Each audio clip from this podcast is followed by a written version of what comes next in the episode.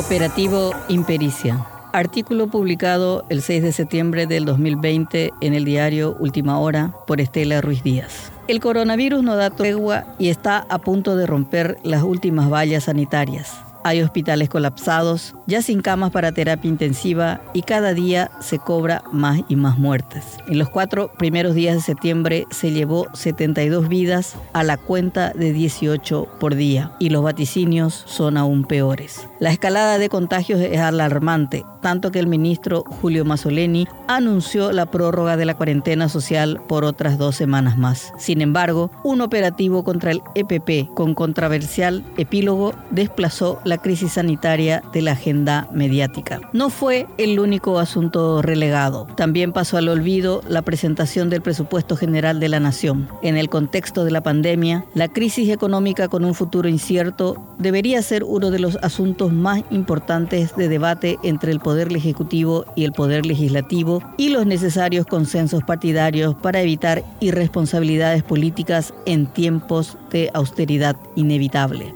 Otro tema arrinconado fue la acusación contra el, hoy ex ministro de Agricultura Rodolfo Friedman, procesado por lavado de dinero, coima y asociación criminal en un caso de adquisición de merienda escolar. A las graves denuncias de corrupción se sumaron las sospechas de instrumentación de la Fiscalía por parte del cartismo, que como juez supremo decidió qué cabeza entregar a la justicia y a quién blindar. La duda sobre el uso político del Ministerio Público se concretó en la Cámara de Diputados cuando colorados oficialistas y cartistas, además de sus siempre leales liberales llanistas, rechazaron el desafuero del diputado Eber Noguera, procesado en la misma causa de Friedman, alegando inseguridad jurídica. Este salvataje selectivo muestra que el enemigo a eliminar es solamente el exgobernador del Guairá y no los demás supuestos corruptos denunciados por la Fiscalía. El discurso anticorrupción fue devorado por la revancha personal del líder de Honor Colorado. Giro radical.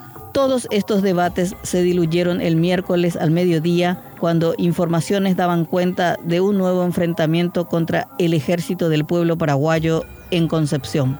En las primeras horas se mencionaba inclusive que una de las abatidas sería Magna Mesa, una de las principales cabecillas del grupo. El presidente Mario Abdo Benítez se trasladó inmediatamente. Había triunfalismo en el ambiente.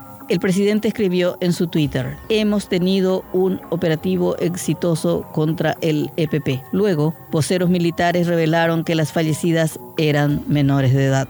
Y se vino la noche para el gobierno. Al clima triunfal suplieron las contradicciones, las excusas y los errores de procedimiento cobraron dimensiones épicas. Generales, fiscales, forenses y policías explicaron una y otra vez, sin convencer, cómo un operativo planificado, el epílogo sea la muerte de dos niñas de 11 años, según la documentación argentina, y que los principales líderes del EPP una vez más se escaparon niñas, que por cierto no son sino víctimas de su propia historia personal, utilizadas como carne de cañón por sus progenitores.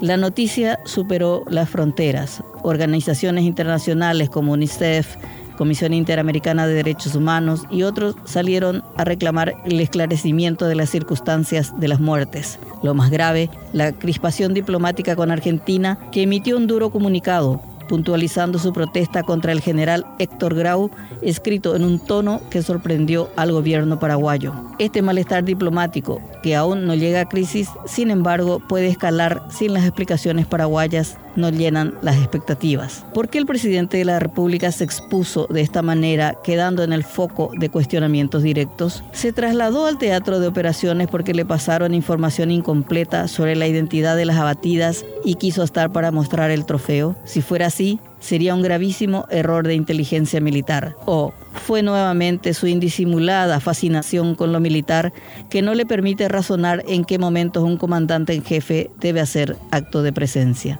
En medio de las críticas, aparece nuevamente la comunicación como eslabón débil de un gobierno que comete errores con insólita frecuencia. Cantar victoria antes de tiempo, demasiados voceros, algunos sin la información militar adecuada que hablan demasiado, dando lugar a contradicciones, un ministro de defensa ausente, un fiscal y un forense que generan dudas por la impericia de sus actos y una sepultura demasiado rápida, como si con ello quisieran enterrar las dudas, poblaron el escenario de preguntas, dudas y sospechas, abrió frente con los organismos de derechos humanos y crispó la relación con un país vecino.